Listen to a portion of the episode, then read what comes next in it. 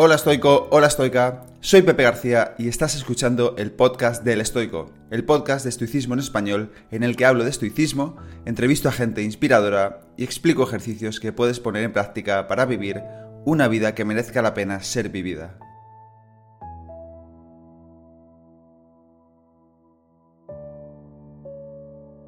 Bienvenido, bienvenida al episodio número 133 del podcast. En el episodio de hoy vuelvo a entrevistar al maestro Ramiro Calle, al que ya pudiste escuchar unos episodios atrás, en el episodio 127. Después de aquella entrevista, ambos nos quedamos con ganas de conocernos en persona y Ramiro además me dijo que se había quedado con la espina de no haber hablado más sobre los estoicos que tanto le gustan. Así que volvimos a reunirnos, esta vez en persona, y grabamos un episodio más centrado en el estoicismo que el 127.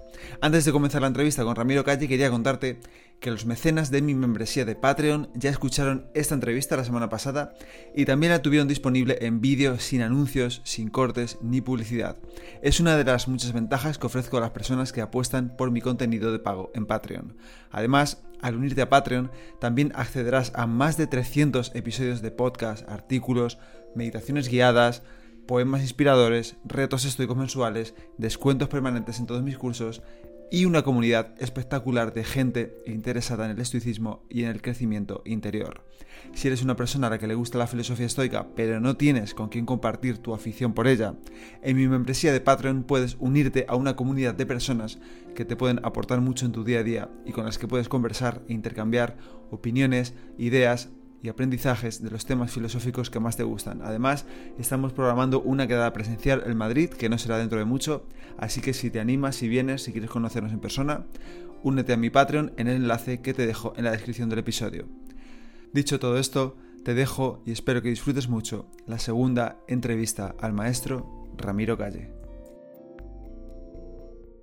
Ramiro Calle, bienvenido otra vez al podcast y gracias por querer volver a hablar conmigo. Pues encantado de que podamos ahora volver un poco a escudriñar todo lo que es la sabiduría no solo estoica, sino la sabiduría perenne y que nos vayamos metiendo por los pliegues del alma de los grandes estoicos. Qué grandes eran. Eh, sí, desde luego. Yo leo a, todos los días leo un poquito de cada uno.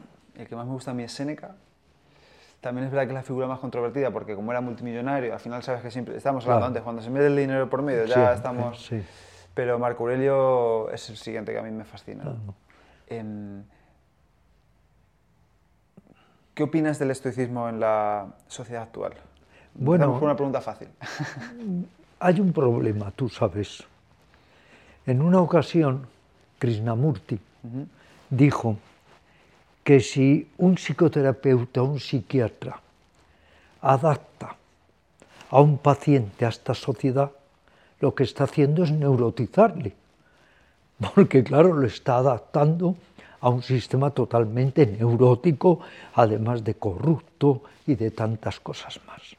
Esto se puede trasladar a todas las místicas de Oriente y de Occidente, a todos los grandes filósofos orientales y occidentales, que cuando se ha tratado de adaptar en Occidente sus enseñanzas sus métodos, sus claves de autorrealización, para rentabilizarlas se han prostituido. Este es el gran problema.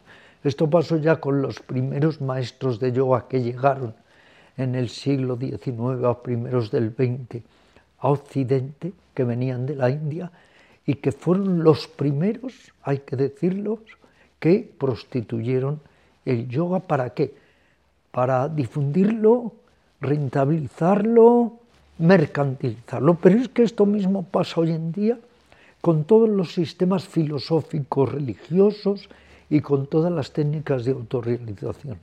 Figúrate, Pepe, qué ha pasado con el yoga, qué ha pasado con el zen, pero y con el Theravada, el budismo y el vipassana, y lo mismo con el estoicismo, y ya no digamos nada con el mindfulness, que ya para empezar hemos prostituido y hemos cedido a un término inglés en España sin tener por qué, que yo mismo, que siempre he criticado que no utilicemos los términos atención plena, tengo que soportar que mis editores, casi a traición, pongan en los títulos de mis libros, mindfulness a la respiración, etc. Luego es que esto es el dudoso privilegio de los occidentales y de los orientales ahora, que es prostituirlo todo. Tú fíjate estos grandes coches que hay, que no vamos a citar nombres, pero todos me vienen a la cabeza, que prostituyen constantemente todas las enseñanzas, que tienen un equipo impresionante de gestores para aducir a la gente y llevarla donde ellos quieren y que en lugar, en lugar de liberarla de códigos, de viejos patrones, de esquemas, lo que hacen es intercambiarlos por otros infinitamente más corruptos y peores. Para persuadirlos, ¿no? Es la palabra. Sí, exactamente.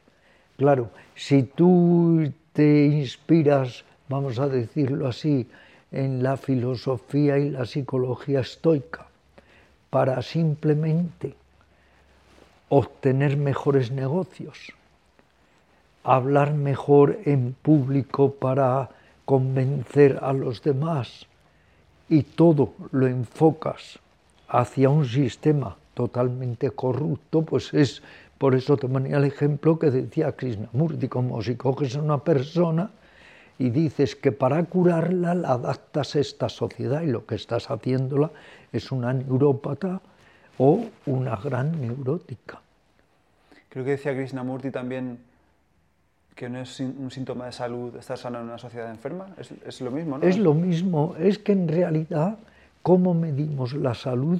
O como ya hablaremos luego de Pepe, de la felicidad. ¿Cómo medimos la felicidad? ¿Qué es la salud? La salud, o lo que llamamos tan gloriosamente, entre comillas, el estado del bienestar, ¿qué es? Estar alimentando millones de personas con ansiedad, con frustración, con miedo, con depresión, con angustia. Eso es la salud. Habría que revisar y examinar, pero muy, muy a fondo, con mucho rigor y honestidad, todas las terapias occidentales. No solo ya los métodos tradicionales de autorrealización, sino todas las terapias occidentales y ver qué esconden detrás y ver para qué se están utilizando. Porque si se ponen al servicio de un sistema corrupto, totalmente capitalista, atrozmente capitalista, si se ponen al servicio de una competencia atroz, entonces no puede florecer nada hermoso. Podremos estar de nuevo en la tendencia del poder, del tener pero no estaremos nunca en la actitud del ser. Estoy completamente de acuerdo contigo. Y yo estoy reflexionando mucho, ¿no? Porque yo, yo por ejemplo, yo tengo formaciones en estoicismo que las imparto yo, ¿no? Pero si no lo practico yo a diario, primero conmigo, con mi pareja, con mi hija, en, mi entorno, en donde yo, esa autarquía que ahora hablaremos, no tengo que trabajar a diario, enseguida te sientes un fraude si no lo aplicas primero a ti mismo. Claro, es que lo que tenemos es que ir construyendo una actitud adecuada. Le podemos llamar una actitud yógica, una actitud estoica, pero es construir una actitud de equilibrio. ¿Por qué yo en mi novela, que ahora he conseguido 21 edición, El Fakir, por qué elegí como prototipo o arquetipo un equilibrista, un alambrista, porque el alambrista es el ejemplo claro de que hay que ir poco a poco corrigiendo cada vez que te desequilibras. En la vida diaria constantemente nos desequilibramos, pero hay que tratar de recuperar nuestro centro, hay que ser como el sagaz o avezado alambrista que cuando se echa demasiado hacia un lado corrige hacia el otro y viceversa.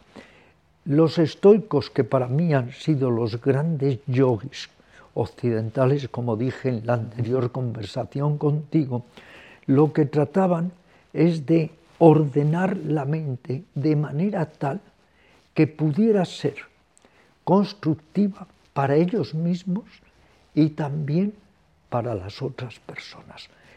¿Cómo piensas tú, Pepe, que deberíamos construir esa mente estoicamente? Yo te voy a dar mi opinión, pero también me gusta conocer la tuya.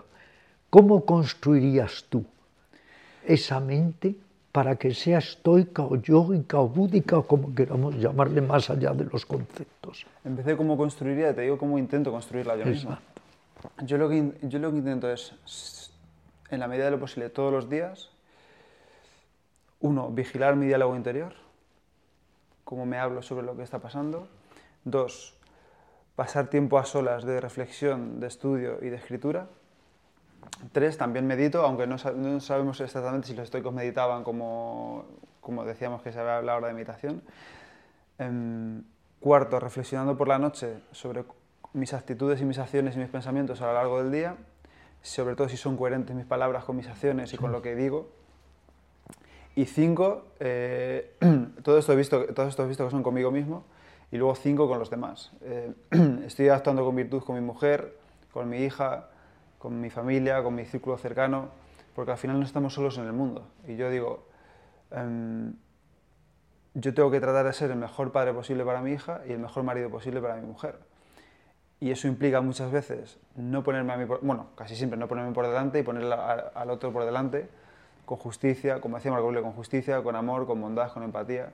Entonces, eh, como dices, es equilibrista entre yo mismo, conmigo mismo, y yo con, las personas de mi entorno. Así es como intento construir. Te voy a poner un ejemplo de, cómo lo, de, que me pasó la otra noche.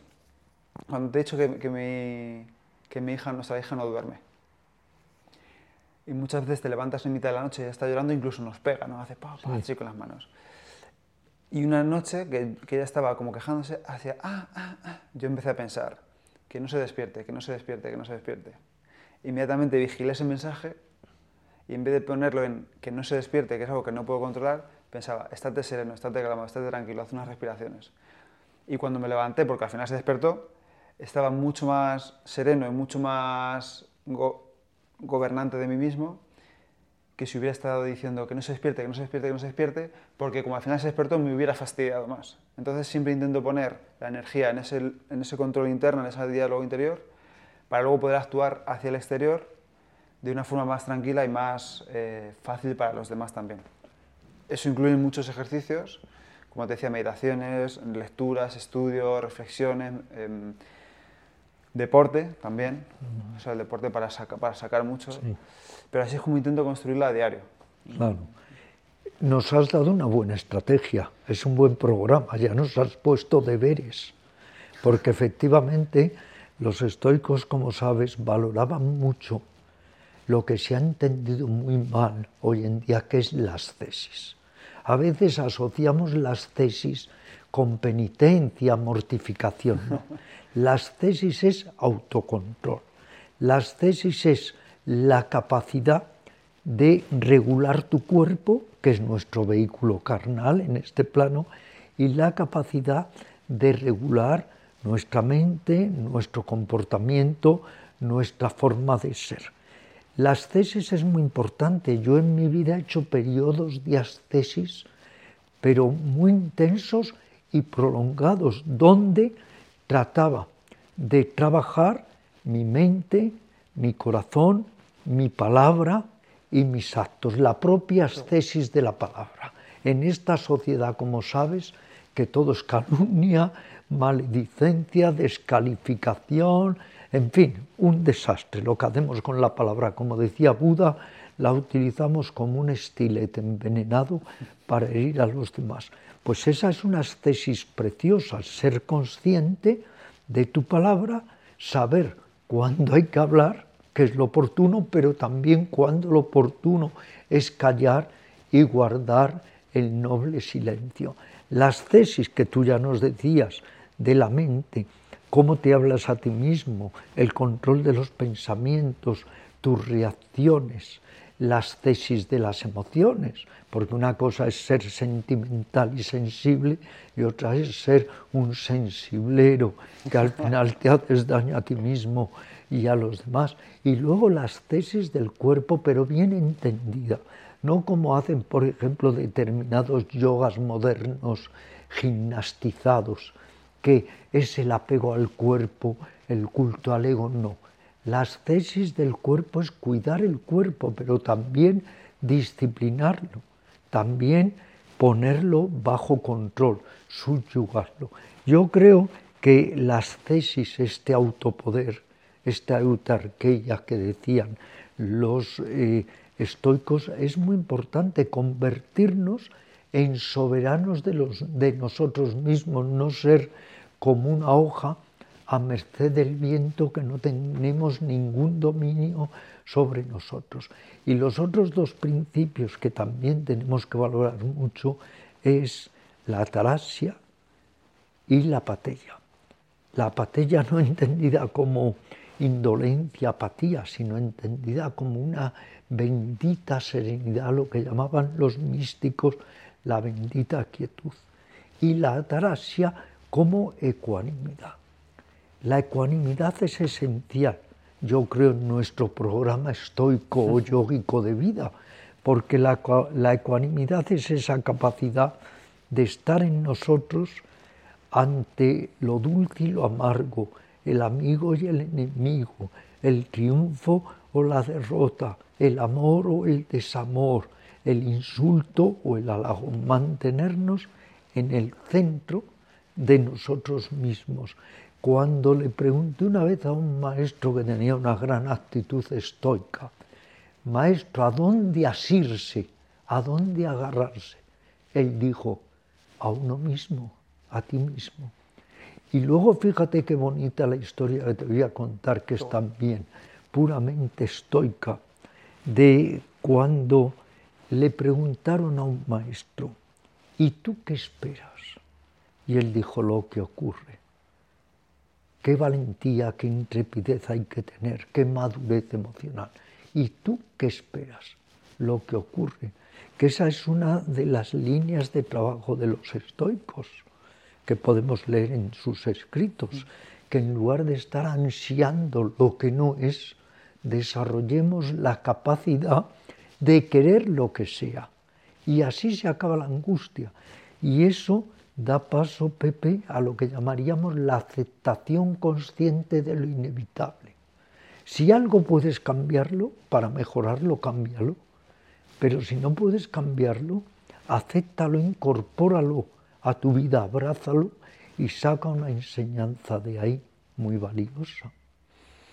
Me estoy acordando de una chica que se llama Eugenia, que ya está en nuestro, tenemos un club de lectura, todas las semanas nos reunimos a leer y a estudiar los estoicos, y cuando hablamos del amor fati, que es esto que, que estamos diciendo ahora, eh, ella siempre dice que cuando tiene, a ver si lo digo bien, cuando ella está viviendo una situación que le supera,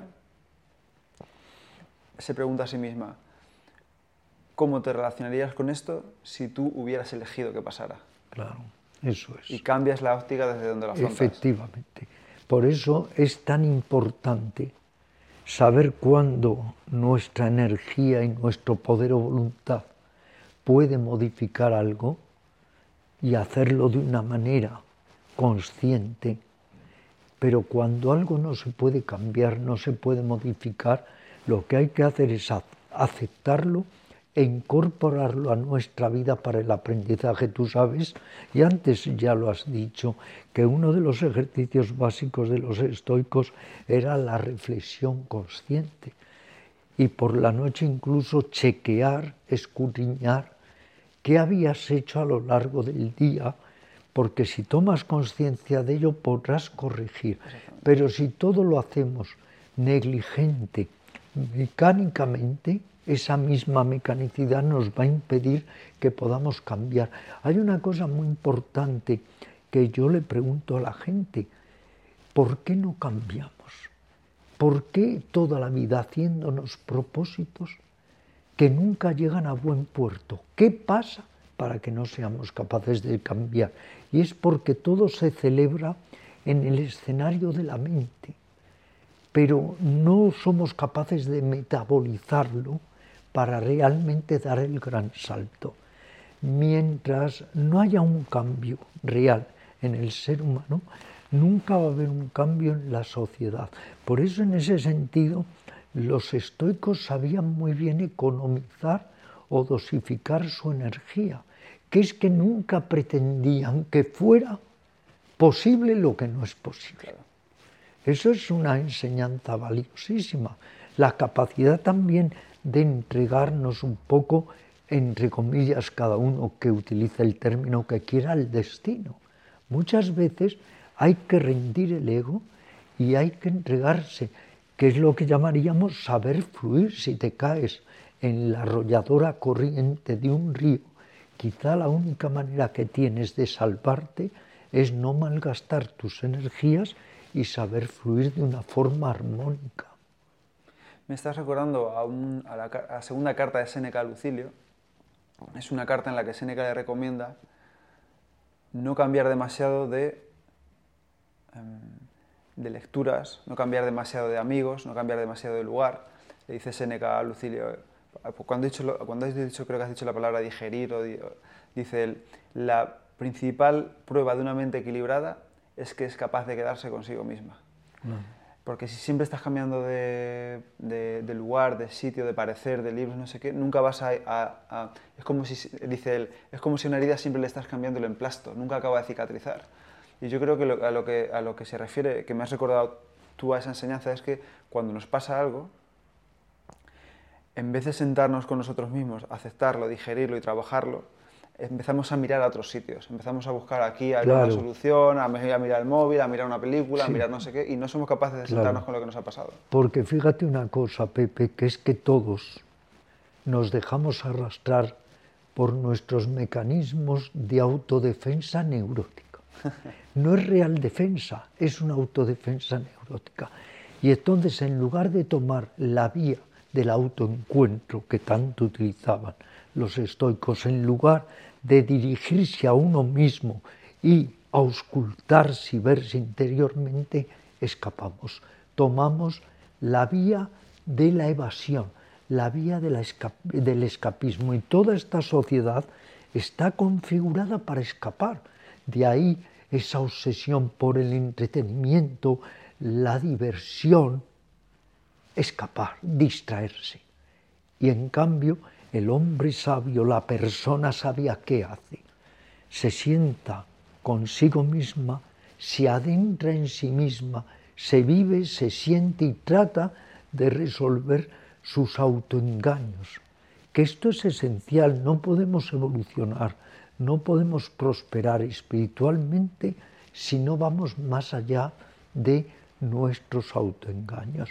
Yo aconsejaría a muchas personas o a todos nos aconsejaría que leamos de vez en cuando efectivamente los comentarios, las opiniones de los estoicos, como tenemos que hacer con las de Buda, Confucio, eh, Lao Tse, Pitágoras, otro de los grandes que podemos inspirarnos también en él, para ir poco a poco Tú antes lo apuntabas de otra manera y poco a poco absorbiendo, metabolizando esas enseñanzas de tal manera que nos lleguen a impregnar tan en lo profundo que se vuelvan como despertadores para superar nuestra necedad y nuestra mecanicidad.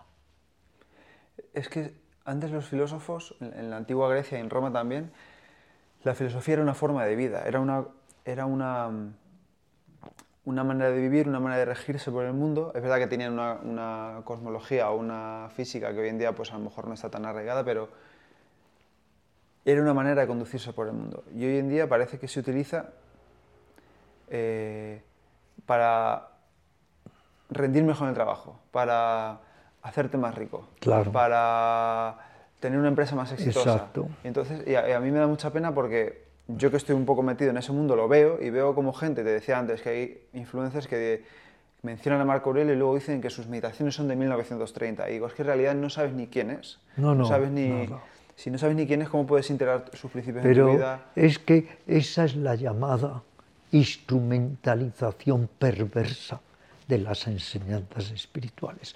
¿quién es el peor mercenario? ¿Quién es el peor mercader? El mercader espiritual, porque tú por lo menos en alguien que no se revista de este adorno de lo espiritual, sabes quién es y cómo es, pero ¿dónde está el problema en todos estos falsos gurús, estos falsos líderes espirituales, que no tienen el menor interés de evolucionar conscientemente, pero que utilizan las enseñanzas, además, pervirtiéndolas y desdibujándolas para, al final, solo enriquecerse en ego, en dinero y en todo, y en prestigio, en una sociedad que se busca compulsivamente a veces la reputación, que volviendo a Krishnamurti, como él decía, la búsqueda de, reputación es un signo de indudable mediocridad. Claro. Entonces, tenemos mucho que aprender de los verdaderos filósofos, que además es que nos han dado claves muy útiles para poder cultivar la actitud. En último lugar, lo importante es la actitud. El ejemplo que pongo a menudo. Lo único que tenemos. Lo único.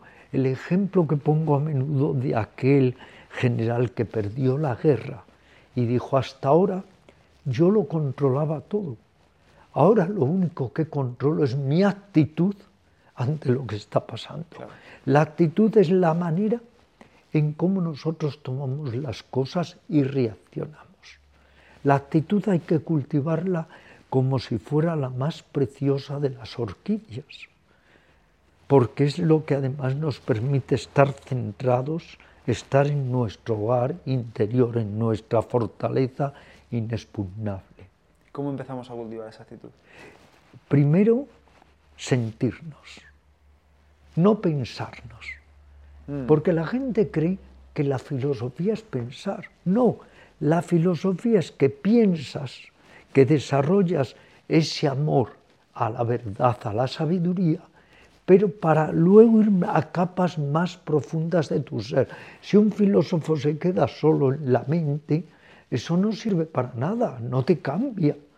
Lo importante es que eso vaya calando y calando en nuestros comportamientos anímicos y que empecemos a cambiar parámetros, patrones, esquemas de nuestra mente, esos patrones que antes provocaban sufrimiento, malestar, división, hay que irlos modificando para crear actitudes constructivas de compasión, de benevolencia, de ecuanimidad, de serenidad.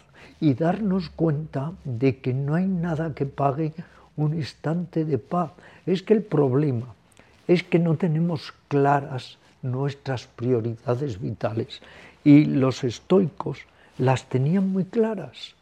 Podían luego fallarse a sí mismos como todos los humanos y entraban también en grandes contradicciones, que por un lado estaban hablando de desapego, de despego, y por otro unos eran eh, multimillonarios y otros, y otros tenían el mayor poder. Claro, es una contradicción en la que todos entramos, pero hay que ir poco a poco desmontándonos a nosotros mismos, conociéndonos. El gran maestro Edgar decía, irnos atravesando capa tras capa hasta llegar a nuestro centro, a nuestra médula, lo que los sufíes llaman el núcleo del núcleo.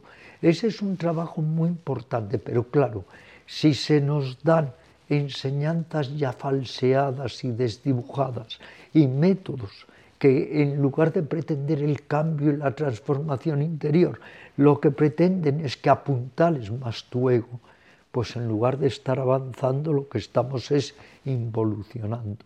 Y es lo que se está haciendo hoy en día con la mayoría de las enseñanzas, tanto de Oriente como de Occidente, y no digamos ya de los místicos, porque ya nadie les hace caso.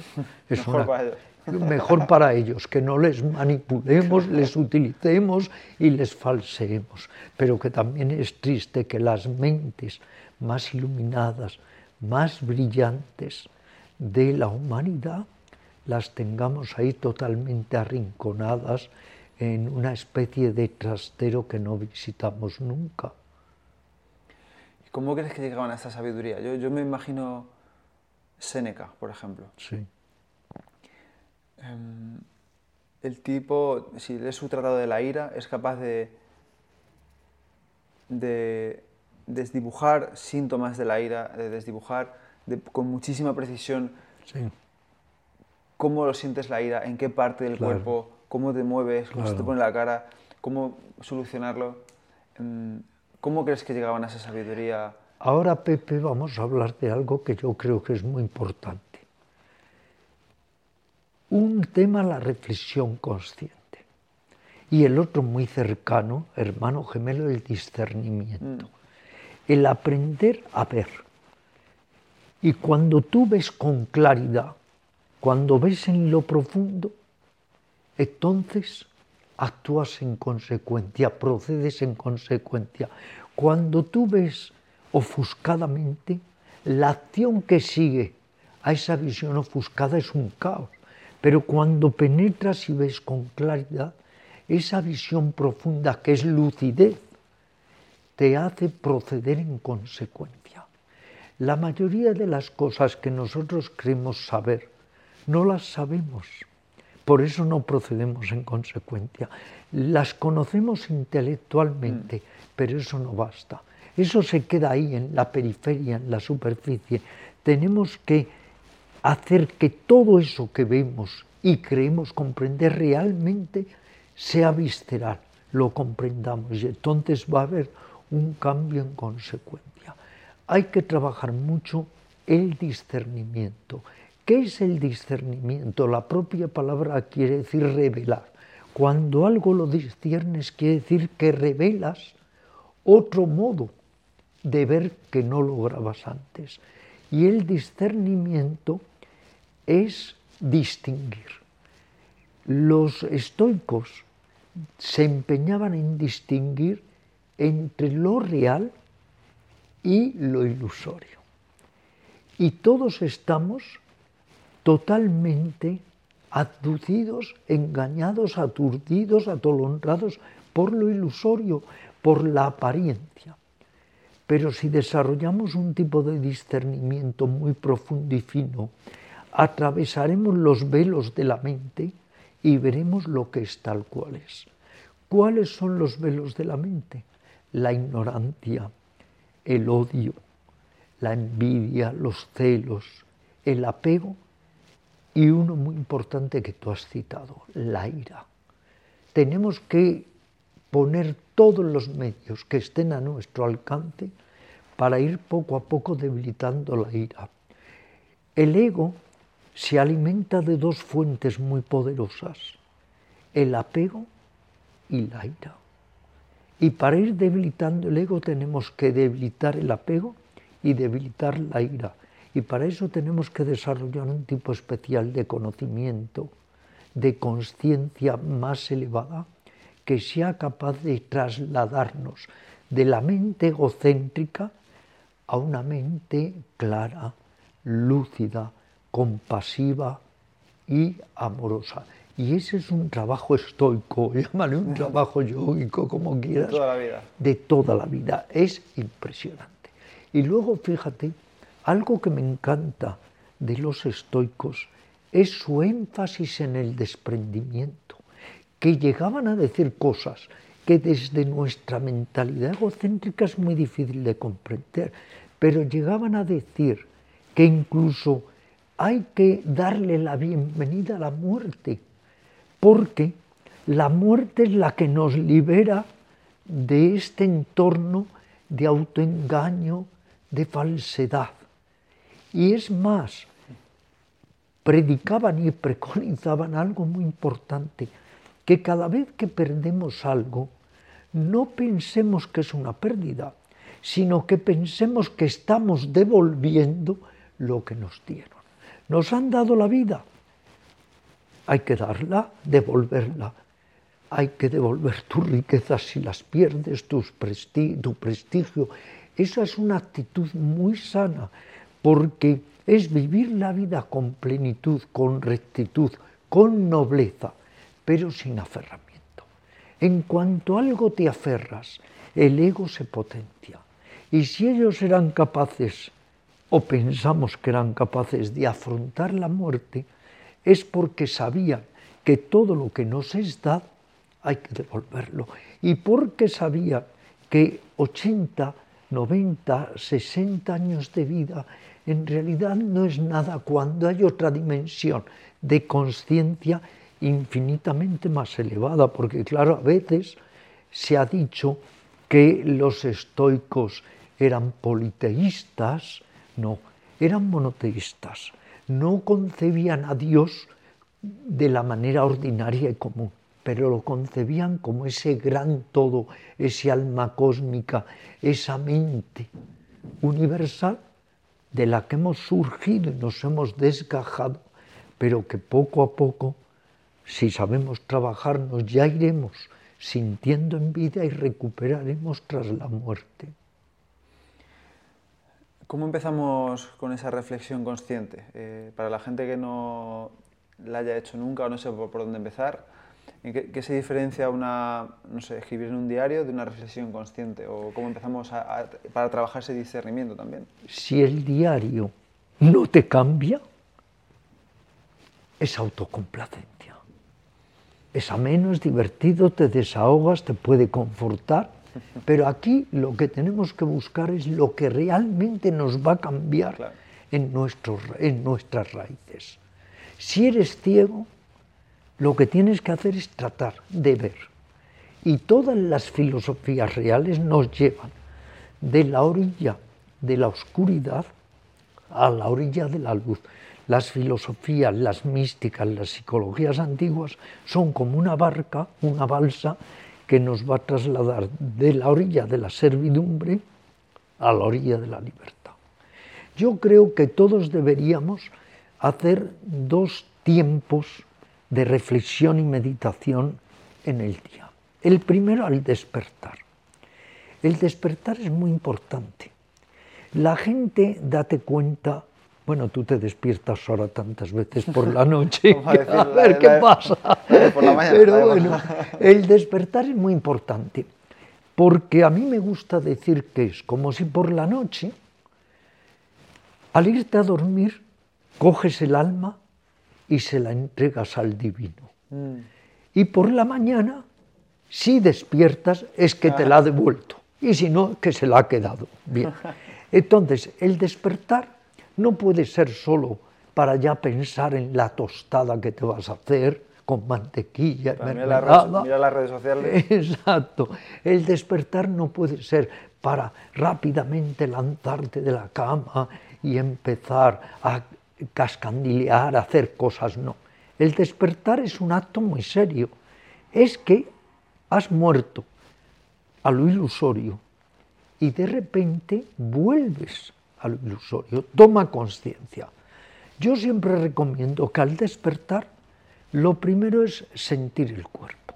Ya he vuelto, ya he impregnado mi cuerpo de energía. Voy a sentirlo unos minutos de respeto al cuerpo, de sentirlo y que empiece otra vez a reciclar. Luego hacer unas cuantas respiraciones. Y luego ya sin ansiedad levantarte. Y que todo sea meditativo. Vestirnos puede ser meditativo, ir al aseo puede ser meditativo, prepararnos el desayuno. Y ya con un pensamiento positivo, sereno, tranquilidad, paz interior. E incluso hacernos un propósito, que aquí ya me traslado a Teresa de Jesús, que nada me turbe.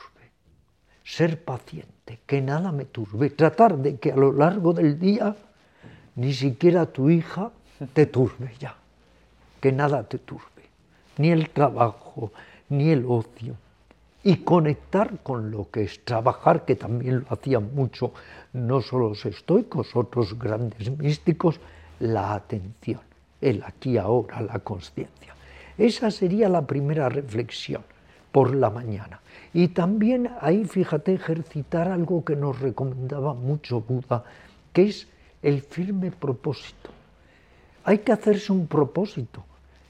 Voy a ser más sereno, voy a humanizarme, voy a ser más compasivo, no voy a desquiciarme ni a dejarme confundir por todo. El firme propósito. El firme propósito hay que respetarlo como si fuera tu Dios. Es la meta. Cada día trabajar el firme propósito.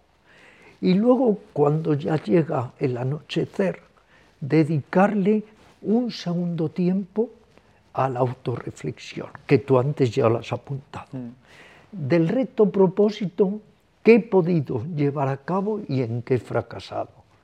¿En qué me he comportado negativamente con los demás? ¿He sido egoísta, osco, adusto, desagradable? ¿Y en qué he sido amable y compasivo? Y hacer una revisión que nada tiene que ver, por favor, con lo que se llamaba antes el remordimiento o todo eso. No, es ver, ser consciente, porque si te das cuenta de tus errores, los puedes ir superando. Y como decía Vivekananda, a lo que otros llaman pecado, yo le llamo error. Y hay que cambiar.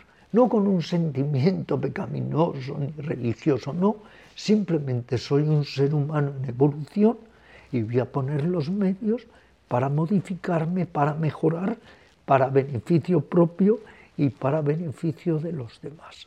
Y a lo largo del día, el autorrecordatorio que utilizaban muchos los estoicos y que esta sociedad, como todo es maquinal, mecánico, compulsivo, como no sabemos parar, no hay autorrecordatorio. Fíjate que en antiguos monasterios de búsqueda interior, cada hora se tocaba la campana mm. para recordarnos, estoy en el camino, tengo que perfeccionarme, tengo que evolucionar.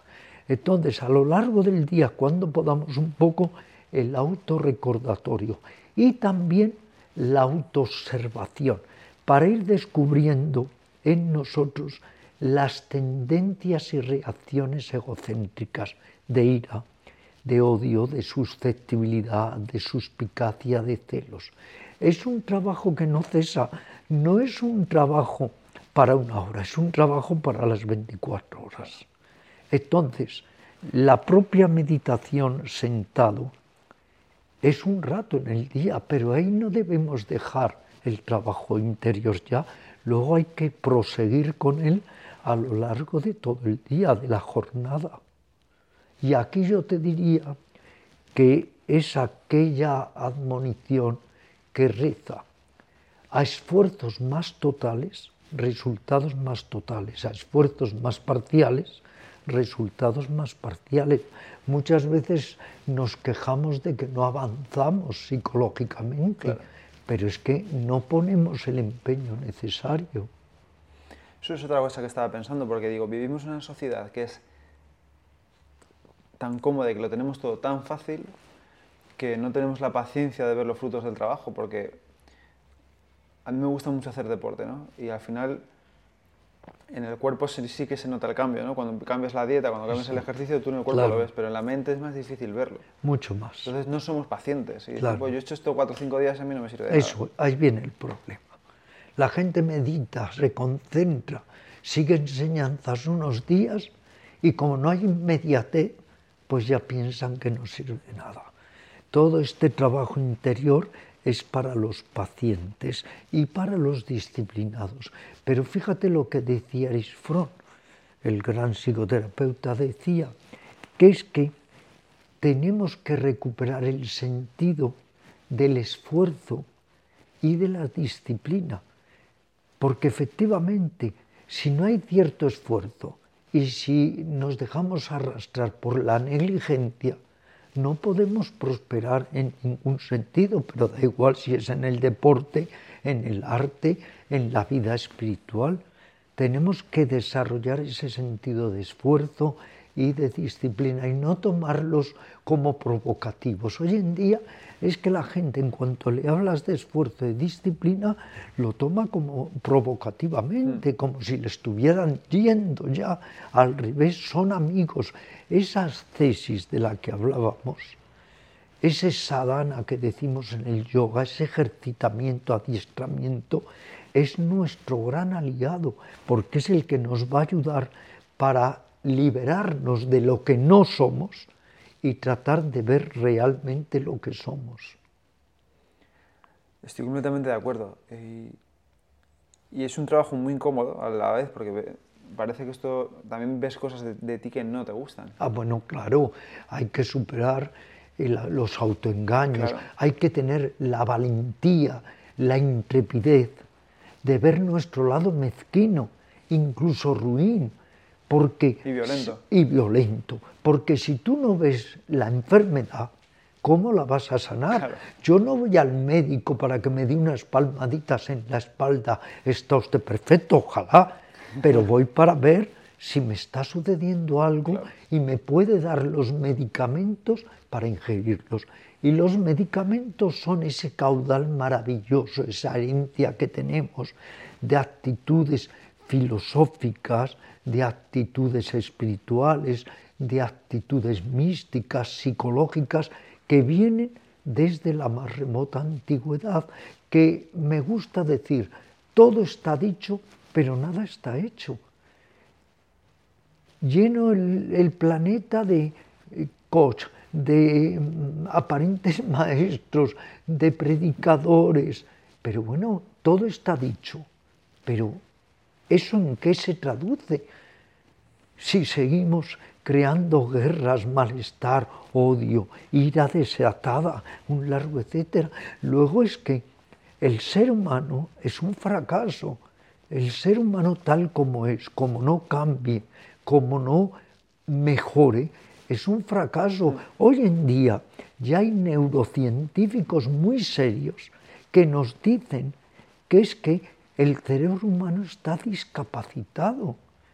Nosotros estamos todos a medio camino, la propia palabra mediocre es a medio camino y solo nos hemos desarrollado en parte, pero afortunadamente tendríamos que estar muy agradecidos por ello, tenemos enseñanzas para seguir evolucionando, para salir de nuestra dormidera psíquica y despertar.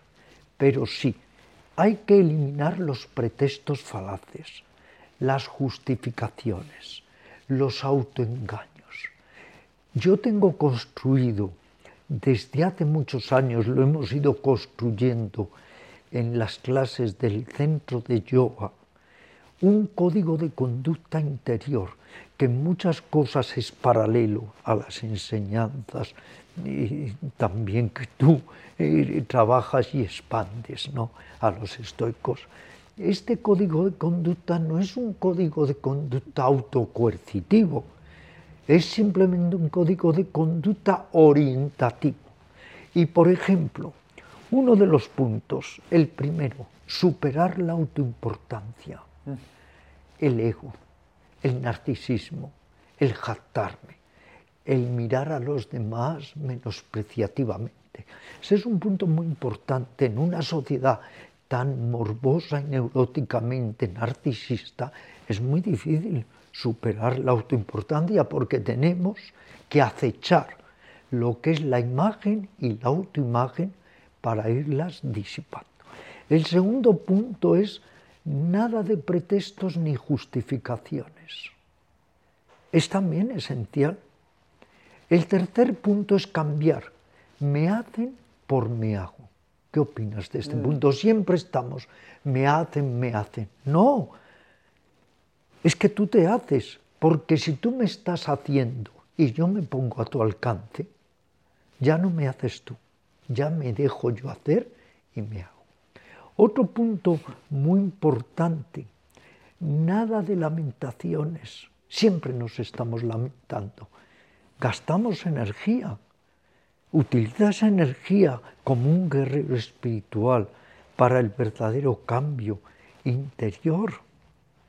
Otro punto, nada de vacilaciones. Siempre estamos vacilando, eso es el pensamiento. Uno de mis maestros decía que no haya pensamiento sin acción. El pensamiento es para canalizarlo. Otro punto importante, cuando haya que pensar, piensa, pero cuando no, vive. Hemos dejado que las ideas y los pensamientos usurpen el lugar de la realidad y se vive más en el pensamiento que no es vida, que en la vida misma, que es la experiencia que nos puede transformar. Otro punto, fluir en armonía en el aquí y en el ahora. No estar tan colgados como estamos en el pasado, en el futuro. Y un punto muy importante, a ver, te voy a examinar qué piensas de cambiar el no puedo por no quiero. Siempre estamos no puedo, no puedo. En realidad, si te, como tú dices, te observas, es que no quieres. Estoy pensando en alguien que tenga unos problemas a lo mejor de ansiedad o depresión severa. Sí. Entonces esa persona, si no puede ayudarse a sí misma, tiene que pedir ayuda a un profesional serio y honesto, que aquí estamos en lo mismo. Yo siempre les digo a mis alumnos, mirad, si podéis ayudaros a vosotros mismos, ayudaros, sois vuestro propio maestro, vuestro propio discípulo vuestro terapeuta y vuestro paciente. Pero cuando uno no puede ayudarse, tiene que ser honesto y buscar la ayuda de un gran profesional. Estoy pensando en todo lo que has dicho y me viene a la mente constantemente, mucha gente me escribe y me dice, Pepe, ya me he leído este, este, este, este libro de los estoicos, ¿cuál me leo ahora? Y yo le digo, pero ya sabes practicar todo lo que has leído en los otros libros anteriores. Es que eso es. Y es que siempre estamos buscando la solución en, lo siguiente, ¿no? Eso en, el siguiente libro, en la siguiente enseñanza. Pero ¿y todo lo que has visto ya? ¿No sabes, sabes practicar ya perfectamente? Pero eso es la mente simio. Me lo digo a mí también, ¿eh? Claro, y yo a mí. En el yoga le llamamos la mente simio. La mente simio es que tienes que estar siempre saltando de una a otra rama. Nunca está satisfecha, nunca se detiene. Por eso se ha dicho que la meditación es el arte de parar y ser. La mente simio siempre está en hacer y tener. La mente reeducada está en ser y estar. La diferencia es que la mente simio nunca puede ser dichosa, nunca puede disfrutar de lo que yo llamo, llamamos en yoga vilasa vivarta, que es la dicha del ser. No, la mente simio, ¿cómo va a disfrutar de la dicha de ser si vive de espaldas a sí misma? Pero cuando somos capaces de encontrar paciencia, calma, sosiego, se abre en nosotros una puerta que nos reporta la preciosa energía del ser, que no se puede poner en palabras, porque una cosa, una cosa es la distracción, que está muy bien, no hay que demonizarla, la diversión, el entretenimiento, pero eso no te da dicha. Eso te da un contento muy superficial, te da distracción. Sí, que a veces es necesario también. También, por supuesto. Pero hay otro tipo de dicha, de felicidad muy honda, muy profunda, que todos alguna vez, por fortuna, hemos experimentado al contemplar un amanecer, al abrazar a un amigo que no veíamos hace mucho tiempo, en el éxtasis sexual. Encontramos botones de muestra de lo que es esa dicha muy profunda. Cuando uno alcanza esa dicha muy profunda, no quiere decir que no trates de mejorar y prosperar exteriormente, pero ya has encontrado un tesoro inestimable, que es que la dicha está dentro de ti. Y fíjate hasta qué punto he conocido personas así, que he conocido personas que sin tener absolutamente nada, como mi buen amigo Baba Sivananda de Benares, siempre estaban contentos y eran dichosos. O personas que se han sentado en meditación y están diez horas en inmovilidad. Claro, te preguntas, ¿pero qué hace diez horas? Pues es como la abeja que se queda estasiada libando en la flor, el néctar de la flor, y es la máxima felicidad. Si uno realmente estuviera bien, equilibrado, es que sería una dicha, pero ¿por qué la gente huye constantemente? Yo tenía un alumno que se metía a las 10 de la mañana en un cinematógrafo y salía a las 10 de la noche. Huía. Pero es que todos estamos huyendo. Es lo que se llaman modos falsos de resolver la ansiedad, que nuestros agujeros psíquicos, en lugar de taparlos y taponarlos bien, los agrandamos como huyendo. Adicciones, ludopatía, eh, esto, adicción sexual, elevar al máximo nuestro coeficiente de trabajo, huir, huir, huir. Pero claro, esta persona que yo veía hace unos años, donde Buda se iluminó, un joven, diez horas sin moverse, parecía una estatua. ¿Pero por qué? Porque estaba conectado con su dicha interior. Cuando te sientes mal, Pepe, ¿qué tratas de hacer? Huir como el que huye del fuego. Te sientes mal, tienes que huir. No puedes ni estar por la noche en tu casa tú solo, porque no lo soportas, tienes que huir. Y la gente encuentra infinidad de maneras de huir. El mismo móvil se ha convertido en un canal de evasión, no de encuentro, de evasión. Y así sucesivamente que antes para huir a lo mejor te tenías que ir a, pues, a un centro de, perdón, a una sala de juegos, ahora puedes huir sacando una cosa de aquí y la tienes aquí 24 horas para huir cuando quieras. Exactamente. Entonces hay que recuperarnos a nosotros mismos y hay que darle la bienvenida a todas las enseñanzas y claves que nos ayuden en esta autorrecuperación.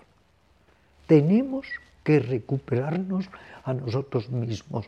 Se dice que en España hay 5 millones de personas o 6 con ansiedad, varios millones con depresión, varios millones de personas que no pueden ir al trabajo por desórdenes psíquicos. Y luego el tema que se nos oculta, el más atroz, los suicidios o intentos de suicidio. Todo ello expresa alarmantemente que el ser humano no es feliz, no está bien consigo mismo. Pero luego se hace una encuesta y ahora viene lo más sorprendente. Se hace una encuesta y todo el mundo dice que es feliz. Fíjate. Y cada día se toman, como tú sabes, eh, más atalásicos, más eh, calmantes, más todo. Pero es el autoengaño. Creo que lo hemos tenido más fácil que nunca antes en la historia y somos menos felices o menos que, nunca en la historia. Tú eres muy joven y no sé si has llegado a leer a Castaneda. No lo leí. Bueno, Castaneda fue un gran bestseller, ¿no? Él dice que recibía las enseñanzas de un indio yaqui de Latinoamérica, que siempre se ha puesto en duda si este indio, este maestro indio existió o no, pero las enseñanzas eran muy interesantes. Entonces, este indio yaqui, don Juan, decía, en esta sociedad la mayoría de las personas han vivido como el que vive la tarde de un domingo.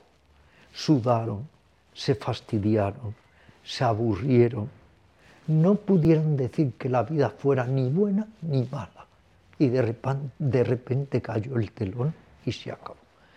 Hoy en día existe lo que se llama la fatiga crónica psíquica, no la física, la psíquica, que la gente se levanta por la mañana y ya querría acostarse porque está cansada a lo largo de todo el día. ¿Qué es lo que falta? Falta la vitalidad y lo que llamamos en el yoga santosa, el contento interior. El otro día en clase, en el centro yoga, una alumna me decía, Ramiro, es que de repente me he dado cuenta que hace 20 años que no siento contento. Se ha perdido la energía de la alegría, del contento. ¿Por qué? Porque siempre buscamos además el contento en lo artificial, en lo aparente, en lo accesorio, en lo banal, en lugar de confiar en nuestros caudales más profundos de alegría y de contento y de dicha interior al final para todo esto estoy pensando contento, adaraxia, autarquía... Apatía, bien entendida, no la apatía. La apatía. Sí, em, serenidad, ¿Pasando ¿verdad? tiempo a solas? como A solas o con los demás, porque es que muchas veces creemos de que la serenidad, el silencio interior, solo se puede conseguir cuando hay silencio exterior. Es cierto que el silencio exterior ayuda, mucho, pero hay un paso más allá y muy importante, encontrar el silencio en el ruido. En el ruido hay silencio también.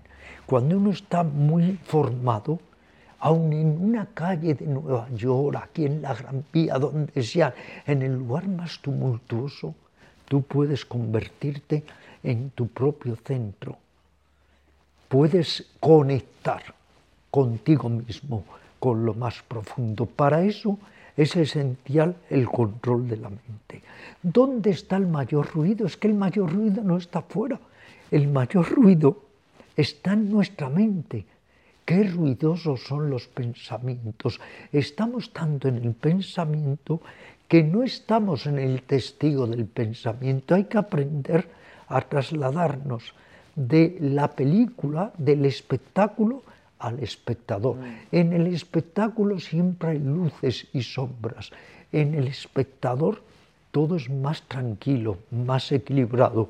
Un gran sabio de la India, Ramana Maharshi, mm. decía, aunque en la pantalla, en una película, veamos que hay un fuego, por eso la pantalla no se quema. Aunque veamos una inundación, por eso la pantalla no se moja. Si uno logra estar en su ser, estás más allá de infinidad de cosas que nos zarandean y nos crean angustia y desolación. Pero hay que dar ese paso, hay que conectar con ese centro propio de identidad.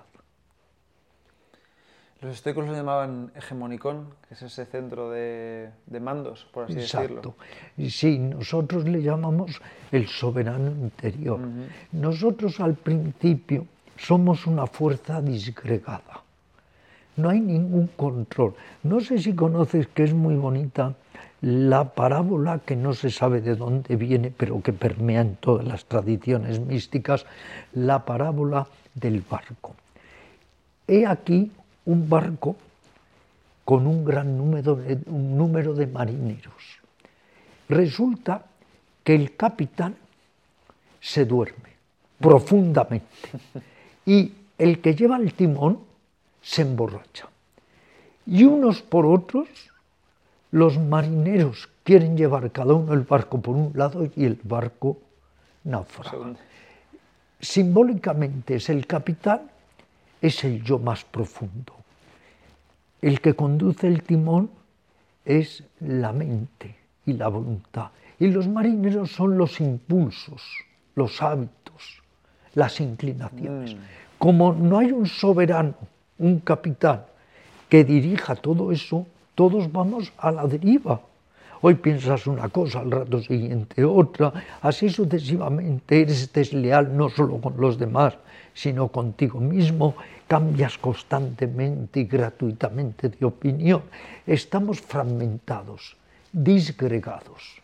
No hay ninguna capacidad de autosoberanía.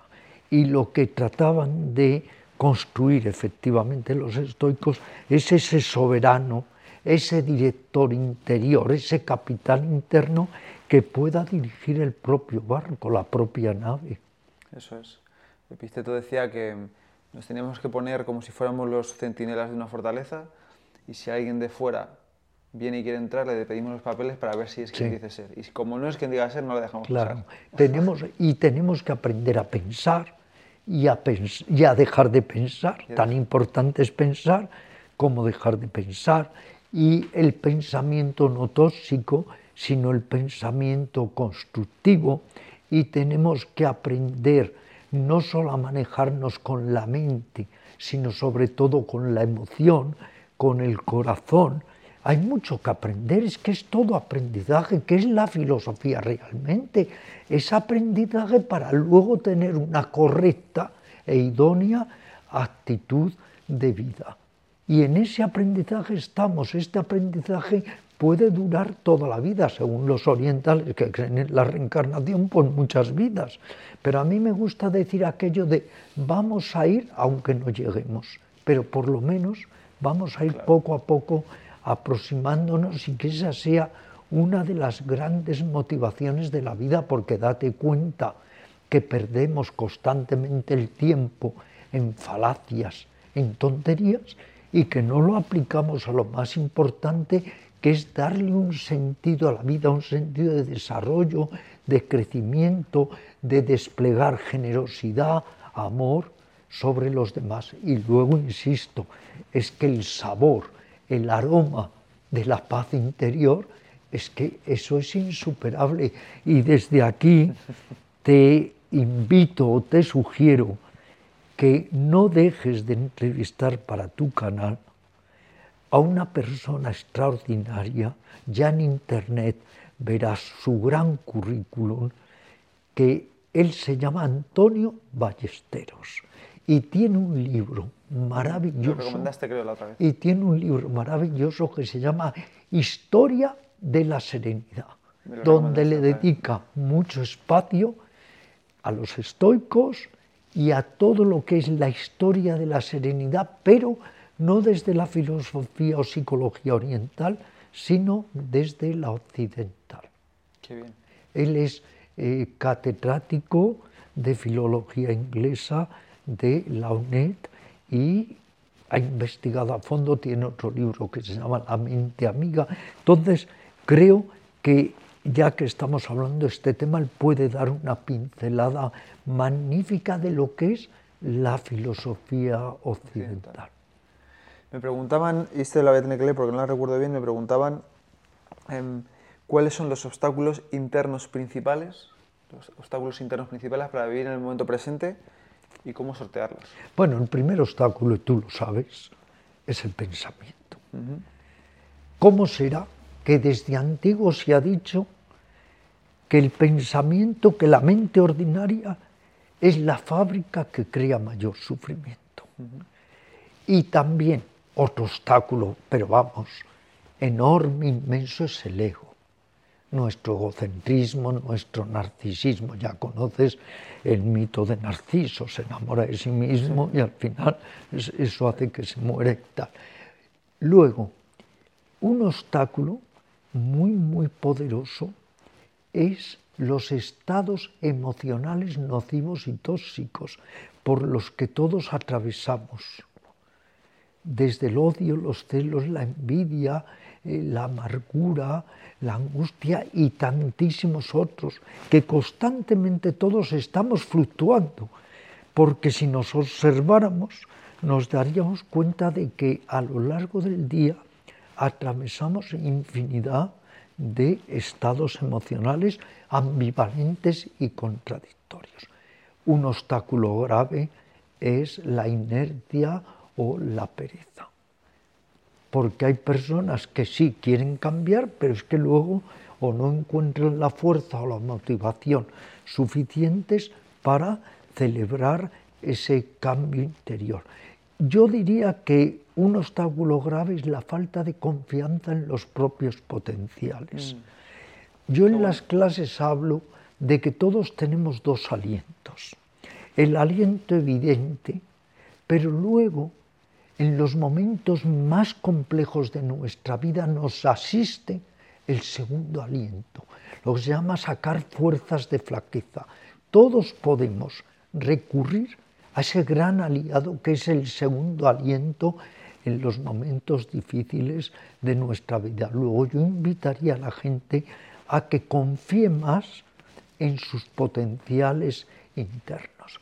Otro obstáculo es la desmotivación. Claro, si no tienes ninguna motivación, pues no te pones en marcha absolutamente nada. Aquí me gusta poner como ejemplo eh, a los caballeros andantes o a los trovadores. Solo por querer ver a su amada un minuto, recorrían enormes distancias poniendo su vida constantemente en riesgo. Pero ¿qué les guiaba? La motivación de tener un instante de visión de su amada. La motivación es esencial. Hay tantos obstáculos y uno que hemos hablado ya de él, que hay que tenerlo muy en cuenta, el autoengaño. Claro, si te estás autoengañando, si tú crees que eres bondadoso, pero eres perverso, si crees que eres generoso, pero eres un tacaño de tomo y lomo, etc. Entonces es que no vas a hacer nada para cambiar. Yo creo que es mucho mejor el que a veces, aunque sea demoledor, darnos cuenta mis agujeros, mis deficiencias, mis complejidades para afrontarlas y superarlas. Aceptar quiénes somos para intentar mejorarlo. Eso es. Es que si no, si tú no te das cuenta de tus propios huecos, de tus propias carencias, ¿qué vas a hacer? Te vuelves el típico narciso que se cree en todo perfecto y claro, ¿qué va a cambiar? Es aquello, es un chiste psicoanalítico de un hombre que se encuentra con un amigo y le pregunta, ¿qué tal te va? Y el amigo dice, maravillosamente bien, porque antes me creía el mejor, ahora lo he superado y soy perfecto. Eso es típico. Ahora lo he superado y soy perfecto. Claro, no. O ese otro chiste psicoanalítico de que un amigo se encuentra con otro, es un escritor, y empieza constantemente durante horas a hablarle de sí mismo. Y después de horas dice, bueno, basta ya, ya he hablado bastante de mí, ahora hablemos de ti. ¿Has leído mi último libro? Pues es que claro, el autoengaño es perverso. ¿eh? Con autoengaño no podemos. Hay que ser valiente. Si no es como la persona que teme tener algo, teme temer teme que tiene alguna enfermedad y no va nunca al médico. Por miedo a que le digan que la tiene y al final, ¿qué pasa? Mejor saber que la tienes Hombre, y, por duro que sea. Y es muy duro, sí. Yo he sufrido mucho para levantar mi vieja psicología, pero muchísimo, como digo en mis memorias, lo declaro abiertamente.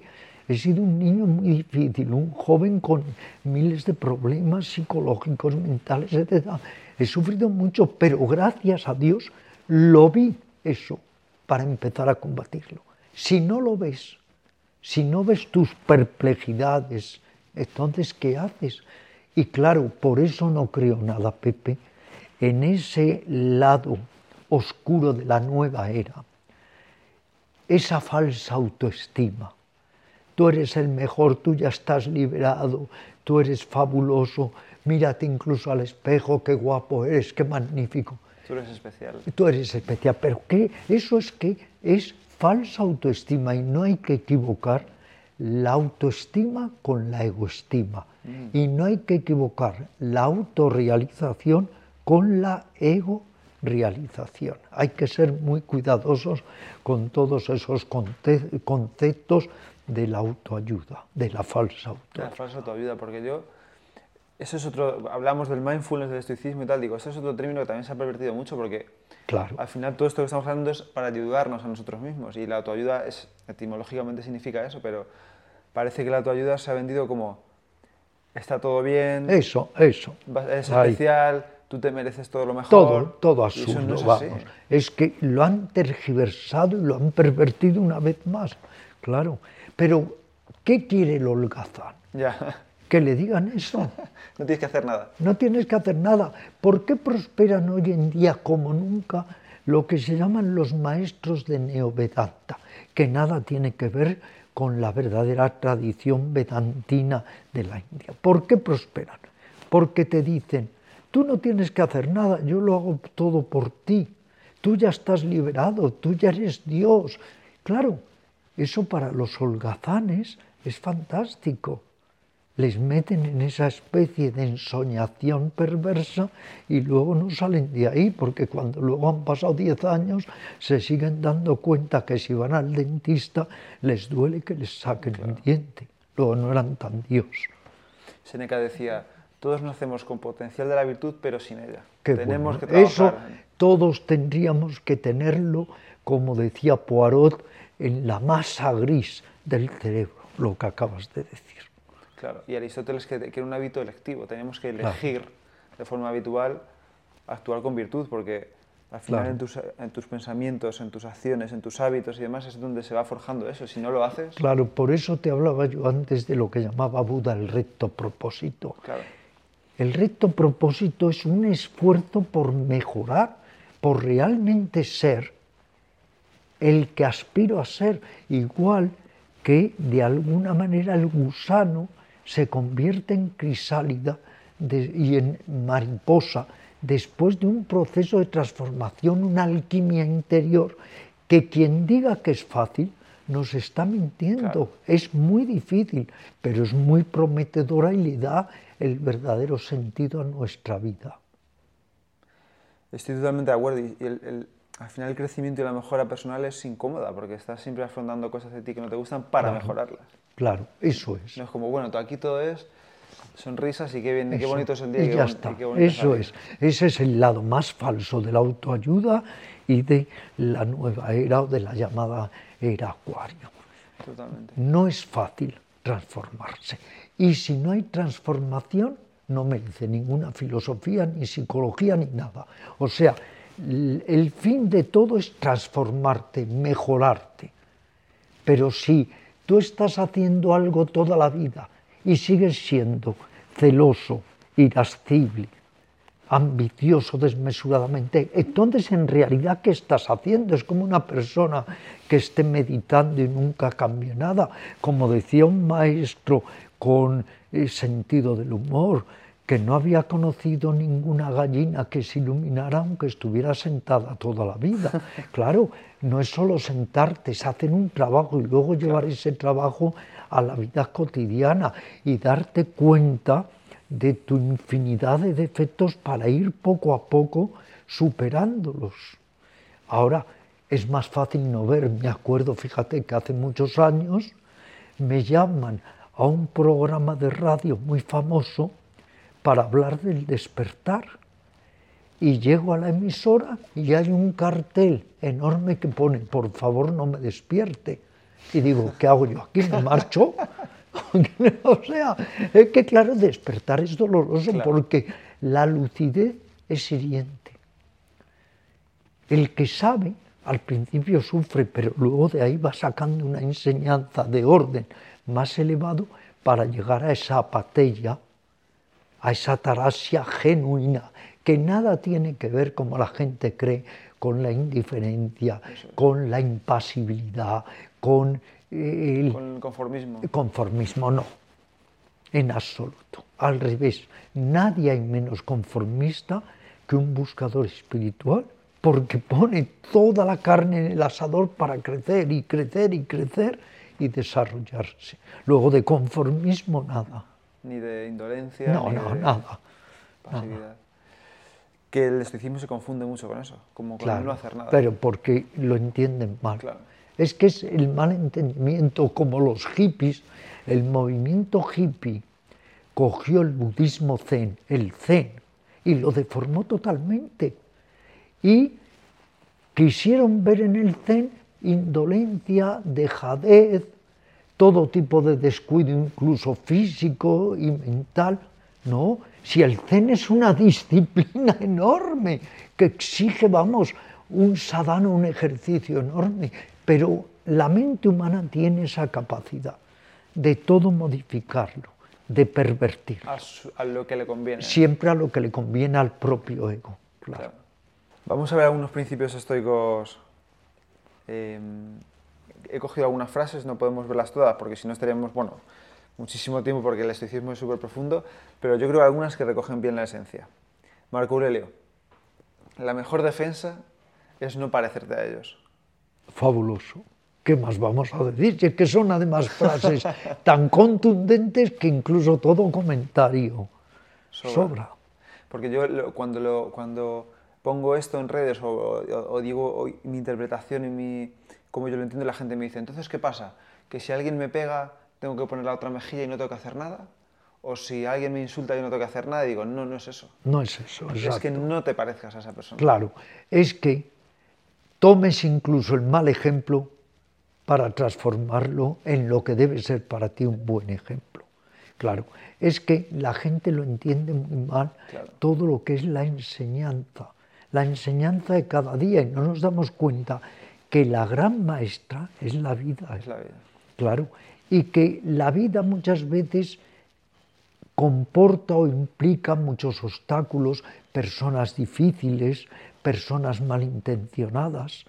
Cuando surgen esas personas malintencionadas, lo mejor para velar por nosotros mismos es tomarlas como referencia de lo que nunca debemos ser. Claro. Alguien viene sin conocerte de nada, te insulta, y tu reacción es devolverle el insulto. Mm. Es decir, si no te ha gustado que te insulte, ¿por qué te comportas igual? Claro, efectivamente. Eh, fíjate que Buda siempre decía, los demás me insultan, pero yo no recibo el insulto. O decía, si alguien te insulta y no recibes ese insulto, es como si alguien quiere regalarte algo, pero no lo coges. Es la actitud, volvemos una vez más a la actitud. Pero si hay réplica, quiere decir que reaccionas. Y la reacción es fea, la reacción es siempre neurótica. Una cosa es la acción consciente y lúcida, pero otra es esta reactividad. Este me ha insultado, me habrá querido humillar, me ha querido hacer daño, me ha desprestigiado. Hay que, como dirían los estoicos, ser como un muerto a los halagos y a los insultos. Ser como un muerto a los halagos y a los insultos. Recibe sin orgullo, despréndete sin apego. es que, ¿qué más se puede decir, verdad? Fíjate que los estoicos, es verdad que constantemente propiciaban el desprenderse hasta, hasta un grado tal que nos decían que aún de la vida hay que desprenderse con serenidad, incluso con satisfacción, con contento, porque vuelves al lugar del que partiste, que seguramente es mucho más prometedor que esto. Desprenderse. Pero te das cuenta, Pepe, de que no logramos desprendernos ni de una figurita que nos hayan relajado. No te digo nada desprenderse del cuerpo cuando llegue el momento, eso se las trae también. Decía Buda ante la muerte, todos tienen terror, pero los estoicos parece ser que no, y Sócrates parece ser que no.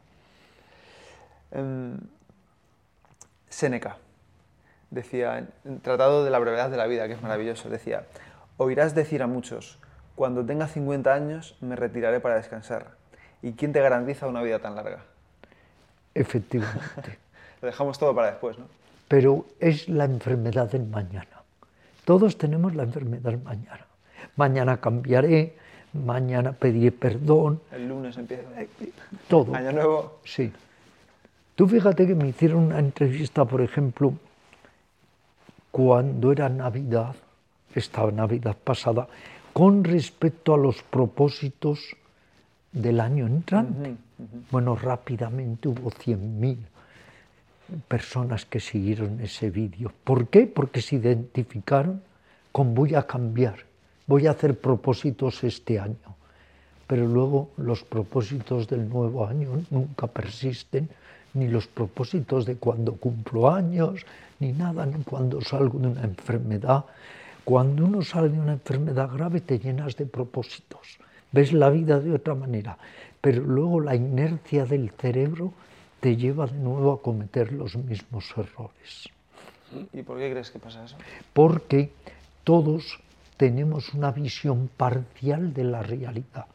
No vemos en profundidad, no vemos de tal manera que algo nos conmueva y nos cambie.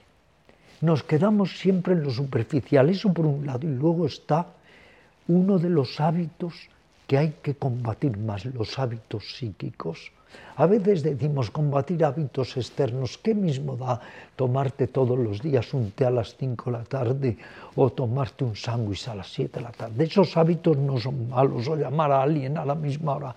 Los verdaderos hábitos que nos encadenan, nos empobrecen, nos roban la fuerza vital son los hábitos psíquicos, que es, ¿te acuerdas de los discos de vinilo mm. cuando entraban en un surco repetitivo? o les dabas un golpecito así seguían atemporalmente. Bueno, pues todos estamos en surcos repetitivos de conciencia. Es muy difícil ¿eh? dar el salto a otro surco más libre, más claro, muy difícil. Repasa los días que has vivido y verás que pocos son los que te reservaste para ti mismo. Porque como estamos todos externalizados, externalizados, entonces muy pocas veces nos sentamos con nosotros y utilizamos las técnicas reales de introspección. Tenemos que aprender a introspectarnos, a no solo sentir hacia afuera, sentir hacia adentro. Esta sociedad es siempre mirar hacia los afueras, pero nunca mirar hacia los adentros. Hay un poco que dosificar la energía. Energía para mejorar la vida externa, la calidad de vida externa, que es muy lícito, pero energía para conocernos y cultivar nuestra vida interior. Pero cuando todo es hacia afuera y nada es hacia adentro, uno se va vaciando y se vuelve un gran desconocido de sí mismo. Y todos somos como máquinas caminando nos desconocemos, nos falta conciencia, somos negligentes. Cuando tú le dices a una persona, eres como una máquina, no es un insulto, por favor, es un piropo, porque gracias a eso te va a ayudar a que tomes conciencia y digas, sí, soy mecánico, amo mecánicamente, eh, lloro mecánicamente, sufro mecánicamente. ¿Cómo mecánicamente? Todo mecánicamente. Date cuenta que estás profundamente dormido y que todo lo que te ayude a despertar, por doloroso que sea, hay que darle la bienvenida.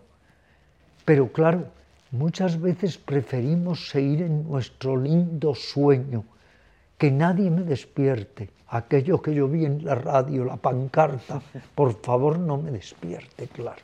Entonces muchas personas es que no tienen oídos para todo esto, no quieren, al revés, son refractarios. ¿Has oído hablar del gusano estercolero? Mm, creo que lo dijiste en la entrevista. Lo dije, ¿no?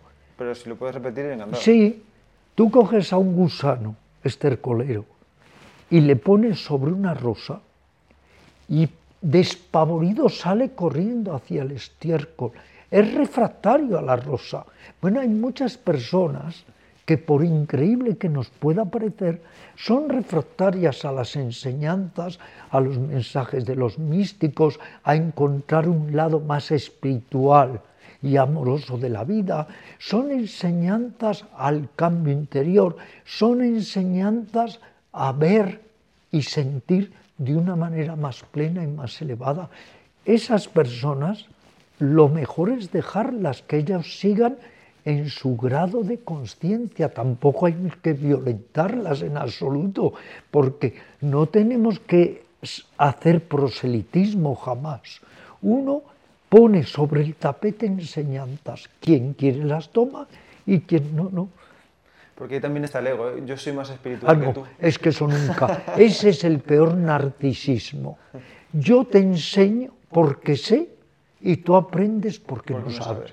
Cuando siempre hay que tener en cuenta que el mentor es tan importante como el discípulo y el discípulo como el mentor, porque igual que una madre hace al hijo y el hijo hacia la madre, el maestro hacia el discípulo y el discípulo hace al maestro. Y el peor orgullo, ya que sacas este tema, es el orgullo espiritual. Ese es el peor de todos. El peor narcisismo, de la misma manera que los peores mercenarios, los peores mercaderes son los mercaderes del espíritu, que como actores van recorriendo el mundo y lo único que van haciendo es llenando sus arcas y afirmando sus egos.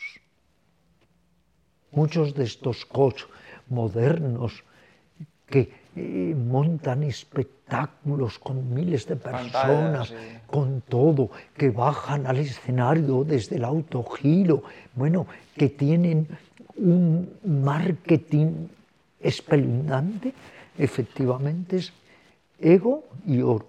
Lo que quieren es alimentar el ego y tener más y más y más oro. Vamos a terminar con Epicteto. Y justo con lo que dices. La riqueza no consiste en tener muchas posesiones, sino pocos deseos. Bueno, es que eso ya lo decían los chinos miles de años antes, que no es tener más, es necesitar menos. Pero claro, esta sociedad nos hace creer todo, lo, contrario. Y además es que en esta sociedad, si no tienes medios, encima te han hecho creer que no eres nada. O te lo han demostrado, que es peor. Entonces, claro, todos estamos en la carrera del tener, en la carrera del poseer, todos tenemos esa idea. Tanto tienes, tanto vales que en América se dice de la gente por lo visto, este vale un millón de dólares, este diez millones de dólares, pero nadie se preocupa de la esencia, de la generosidad, de la bondad, del amor que pueda haber en esa persona.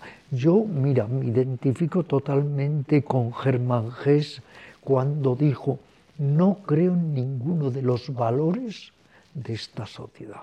Yo no creo en ninguno de los valores de esta sociedad. Esta es una sociedad babélica, una sociedad perversa, enferma y además hay algo que espanta y es por un momento pensar que desde un despacho unas cuantas personas ciegas y avaras nos están a todos dirigiendo y nos están manipulando. Luego creo que es un momento muy importante para inspirarnos en los estoicos y que cada uno construya su propio gobernador y su propio soberano interior. Gracias por todo. Gracias a ti siempre y muchas gracias a los dos, a quien nos ha grabado con tanta paciencia y a ti, querido Pepe, que ya nos hemos conocido en persona. Gracias, ya era, ya era hora. Gracias por todo. Gracias. por todo. Hasta luego. Seguimos hablando, ¿eh? Gracias. Seguimos hablando. Adiós. Y hasta aquí el episodio de hoy. Espero que te haya gustado y que lo pongas en práctica. Si quieres ayudarme a que el podcast siga creciendo y pueda ayudar a más gente, te animo a suscribirte y recomendarlo en la plataforma de podcast que utilices, en redes sociales o mejor aún, a tus amigos. Y si quieres mandarme alguna idea o quieres que hable de algo en especial, puedes contactarme a elestoico.com@gmail.com o en cualquiera de mis perfiles de redes sociales arroba elestoicoesp. Nada más por hoy, muchísimas gracias por estar ahí y hasta la próxima.